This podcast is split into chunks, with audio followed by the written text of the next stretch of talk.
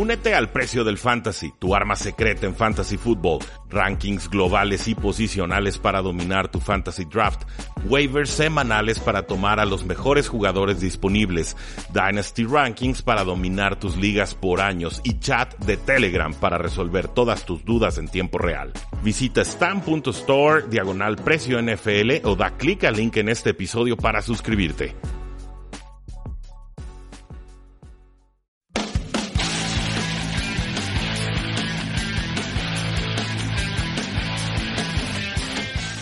Saludos a todos y bienvenidos a un programa más de Tres y Fuera, donde la NFL no termina y nosotros tampoco. Mi nombre es Rudy Jacinto, me encuentran en Twitter como arroba NFL y el día de hoy vamos a repasar algunas de las noticias más relevantes que se están dando a lo largo de esta semana 16 y vamos a comenzar con la, pues no renovación, pero sí revalidación de la confianza que tiene la franquicia de los Detroit Lions con Matt Patricia, su head coach, quien eh, bueno, también nos está diciendo la dueña Martha Ford se va a quedar con el general manager Bob Quinn. Así que el head coach Mark Patricia y el general manager Bob Quinn van a ser retenidos por esta franquicia. Eh, sorprende un poco la noticia, lo, confieso como tal, porque han sido dos temporadas complicadas para Detroit. Es cierto, han competido bien, pero generalmente, si se dan cuenta, lo, lo, que ha sucedido con los Lions en esta campaña es que llegan con una ventaja al cuarto cuarto y pierden. Entonces llegan toda una serie de excusas, ¿no? Las lesiones, problemas defensivos, que si se lastima Kieran Johnson, que si ya no tenemos a Matthew Stafford, etcétera. Pero llegaban con ventaja al cuarto cuarto. Entonces, de alguna manera sí tenían, pareciera, las armas suficientes para poder eh, hacer daño y poder resistir lo que hacían los rivales. Es, esa falla, digamos, en el fútbol situacional, en el fútbol, en los momentos estratégicos, en los momentos clave, creo que sí se le puede achacar a un head coach y yo por eso pensaba que este podría ser el fin de Matt Patricia con el equipo. Ahora también tenía muy claro que tiene muchos aliados en esa, en esa directiva, ¿no? Son muchos expatriotas los que están trabajando y obviamente pues quieren establecer un proyecto que se parezca al de los patriotas de Nueva Inglaterra. Sin embargo, con nueve victorias, veinte derrotas y un empate en casi dos años de, de campañas, en dos temporadas, pues no sé hasta qué punto podamos hablar de un avance. Sí creo que han mejorado en ataque, creo que Matthew Stafford estaba teniendo la mejor campaña de su carrera, pero en defensa sí han quedado absolutamente eh, evidenciados sobre todo con la salida de Quandary Dix, un jugador que vendieron muy barato y no entiendo en realidad por qué. Creo que ahí es donde termina de quedar expuesta esta eh, defensiva secundaria de los Lions. Entonces, pareciera que la excusa o el, razonamiento, el argumento de las lesiones es suficiente para darle un año más a Matt Patricia, por lo menos así lo está considerando la dueña de Martha Ford. Y pues bueno, tendremos entonces que vigilar la, actuación de Matt Patricia en el 2020. Creo que entra en la cuerda floja, porque ya lo veía en la cuerda floja al final de esta campaña 2019. El tema aquí es, bueno, la defensa de Lions no ha respondido y se supone que la especialidad de Matt Patricia es justamente la defensa. De ahí mi, mi, sana desconfianza, aunque juzgando por la respuesta en redes, eh, creo que tiene muchos partidarios, Matt Patricia. ¿eh? Creo que nos quedamos mucho con la impresión de los primeros juegos y no con lo que ha sucedido en los 10 o, 12 juegos eh, posteriores. En otras noticias, y en Rapa por The NFL Network nos dice que los Browns son o se mantienen con mucho apoyo ante el head coach Freddie Kitchens, es decir, que no están pensando en despedirlo.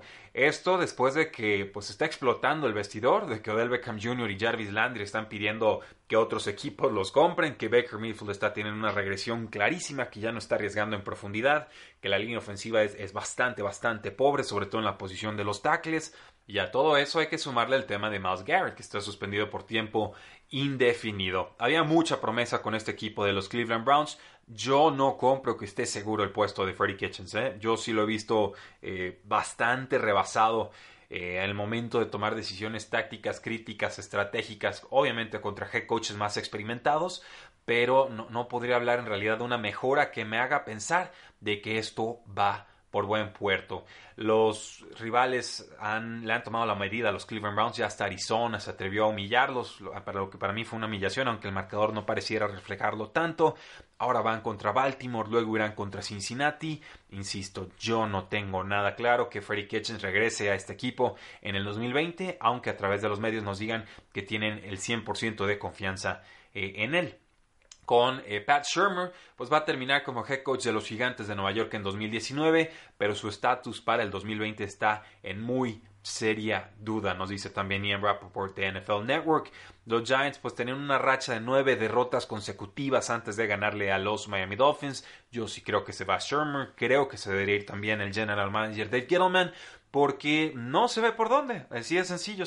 Ha, habido algunos chispazos con Daniel Jones, pero también muchas entregas de balón no terminan de arreglar el costado defensivo.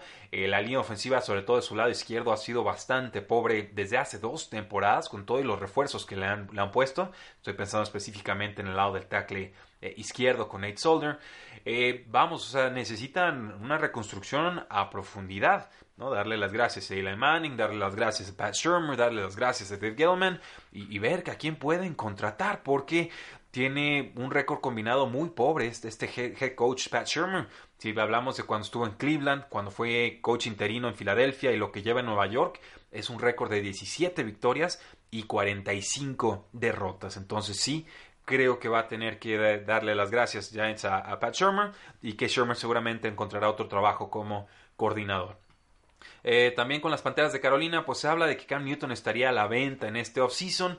Eh, no hay, vamos, la garantía de que vaya a estar o no vaya a estar con el equipo en el 2020 y obviamente van a pedir un precio bastante cuantioso. Estamos hablando de un coreback franquicia que ha tenido momentos importantes en la NFL, pero que tiene una salud cuestionable en estos momentos. Tendrá que demostrar que el hombro y los pies están en condiciones para eh, competir al nivel de la NFL.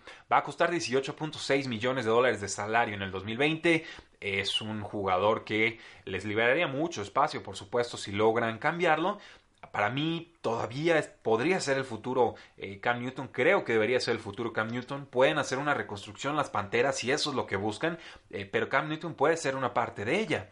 Esto no significa que no tomes otro mariscal de campo, pero eh, ciertamente sí significa que no andes regalando a Cam Newton si es que todavía te puede ofrecer mucho a sus 30 o 31 años.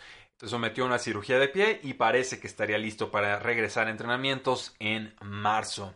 En cuanto a los Santos de Nueva Orleans, eh, reclamaron en waivers al cornerback Janory Jenkins, un exjugador de los Gigantes de Nueva York, que fue cortado al equipo después de que sufrió una lesión de tobillo en la derrota del Monday Night Football contra las Águilas de Filadelfia hace unas semanas, pero no lo cortaron por eso, lo cortaron porque eh, en Twitter se puso a pelear con un fan y usó un lenguaje eh, de forma insensible o, descuidada, ¿no? Llamó retardado a la otra persona y obviamente eso tiene connotaciones sociales y emocionales muy fuertes aquí en los Estados Unidos y en cualquier parte y pues le dieron la oportunidad de disculparse y no la tomó. Entonces dice Pat Shermer, el head coach, fue una decisión de la organización. Obviamente lo que pasó la semana eh, pasada y su, incapacidad para reconocer el lenguaje inapropiado y ofensivo que usó fueron un factor eh, determinante. El tema aquí es que llega con los Santos de Nueva Orleans y ha sido eh, pues, un jugador promedio como cornerback, ¿no? un jugador que estuvo antes con Los Ángeles Rams, que es contratado por mucho dinero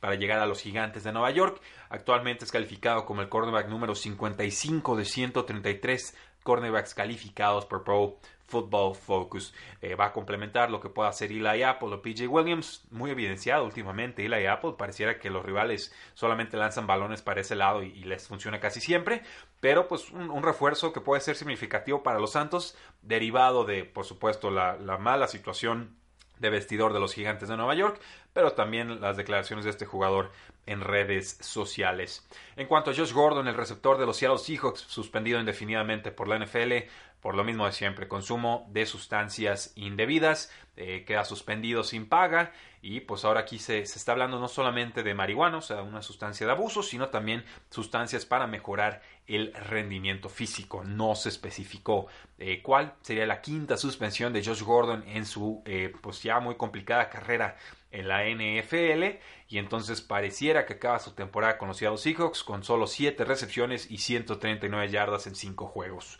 Triste, esperemos que recupere la salud, que supere sus demonios. es un tema complicado este de las adicciones y es claro que Josh Gordon no ha podido eh, superarlas. En cuanto a los Chiefs, pues tomaron al defensive end Terrell Suggs, que fue cortado por los Arizona Cardinals hace algunas semanas. Eh, había dicho Suggs a los 37 años, buen pass rusher, pero cada vez más disminuido, obviamente, eh, que si no llegaba a los, a los Baltimore Ravens, que se iba posiblemente a retirar de la NFL. Hay que ver si esto es cierto o no, porque llegó a un muy buen equipo, a los Kansas City Chiefs. Y, y, bueno, también el tema aquí sería que posiblemente los Baltimore Ravens y los Kansas City Chiefs se estarían enfrentando en postemporada. Entonces, ¿qué tanto apetito tiene Terrell Suggs de enfrentar a su ex equipo? Eh, ¿Le gana más el, corazón, la lealtad a su, a su equipo púrpura? ¿O va a reconocer que esta es una oportunidad de ganar un Super Bowl importante y que eh, vale la pena entonces competir? Veremos qué es lo que sucede. No ha habido noticias al respecto. En cuanto a los Panthers, firmaron al linebacker Shaq Thompson una extensión de 4 años y 54.2 millones de dólares. Esto incluye 28 millones de dólares garantizados y 16 millones de bono por firmar directitos. O sea, firmas, pones tu firma en el papel y de volada te estamos dando 16 millones de dólares. Se iba a convertir en agente libre, es un dineral tremendo, se convierte en uno de los linebackers mejor pagados y entonces tienen una dupla bastante intrigante con Shaq Thompson y con Luke Kuechly. Así es como van a tratar de enfrentar su renovación de cara al 2020.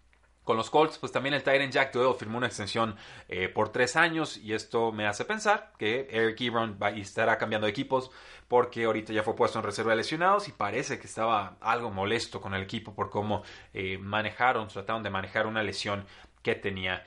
Este contrato de Doyle es por 21 millones de dólares de dinero nuevo, puede llegar hasta 24 millones de dólares con incentivos.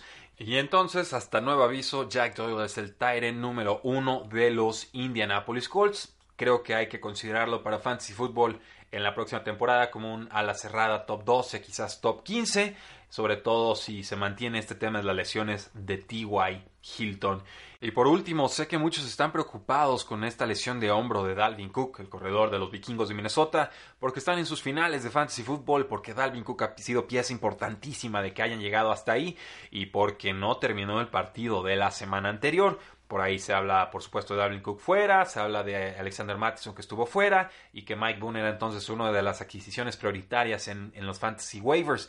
Eh, reportes recientes parecieran indicar que Dalvin Cook sí va a participar y que lo haría de forma más que suficiente para que lo utilicemos como titular en fantasy football. Así que hay que esperar noticias. Es uno de los juegos más tardíos de esta semana 16, pero eh, creo que vale la pena entonces esperar a que Dalvin Cook sí participe en esta semana y entonces le podamos ganar a todos nuestros rivales en las finales de fantasy fútbol. De mi parte sería todo. No olviden seguirnos en Facebook, en Twitter, en Instagram y en YouTube. Por supuesto, suscribirse en este su podcast. Espero que sea su podcast favorito, pero si no, seguiremos trabajando para hacerlo. Y presúmanos con alguno de sus contactos o amistades. Agarren su celular, denle clic ahí al botón de suscribir. Eh, promocionenos, denos oportunidad de llegar a nuevos oídos, porque la NFL no termina y nosotros tampoco. Tres y fuera.